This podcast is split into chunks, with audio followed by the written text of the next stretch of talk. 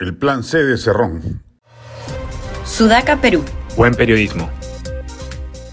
Hay que prestarle mucha atención a las elecciones municipales y regionales fuera de Lima. El gobierno encabezado por Pedro Castillo ha decidido dejar, hacer proselitismo político descarado a través de los llamados consejos de ministros descentralizados en el afán de generar adhesiones electorales a favor de los candidatos oficialistas de cada localidad.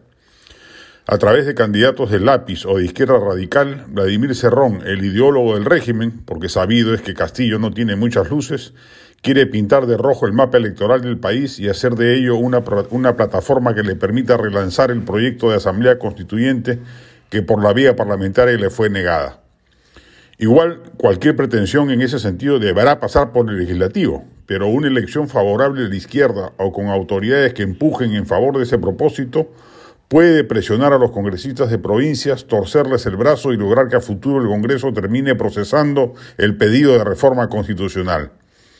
Felizmente, en el Congreso parece haber firmeza respecto de que el camino constituyente sería un despropósito mayúsculo, que se tiraría abajo lo mucho que se ha avanzado en materia social y económica en los últimos lustros, y en esa medida cabe confiar en que ni siquiera un mapa electoral izquierdista podría moverles el piso. Pero es evidente el plan de Cerrón y en ese afán no cejará, a sabiendas de que debe disimular, con el pretexto de que la actual constitución no le permite gobernar como quisiera, el inmenso grado de incompetencia del régimen del que forma parte, cuya pasmosa mediocridad amenaza con hacer colapsar el Estado allí donde el serronismo se infiltra. Lo dijo Pedro Franque en su momento, se pueden hacer políticas públicas de izquierda sin necesidad de cambiar la constitución, pero no.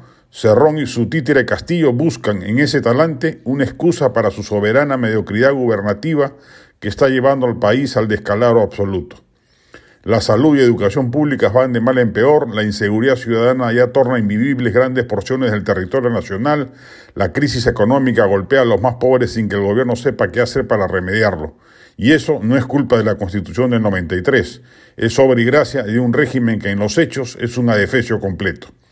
El Perú se equivocó sonoramente al elegir a un sujeto como Pedro Castillo y a su sombra manipuladora Vladimir Cerrón.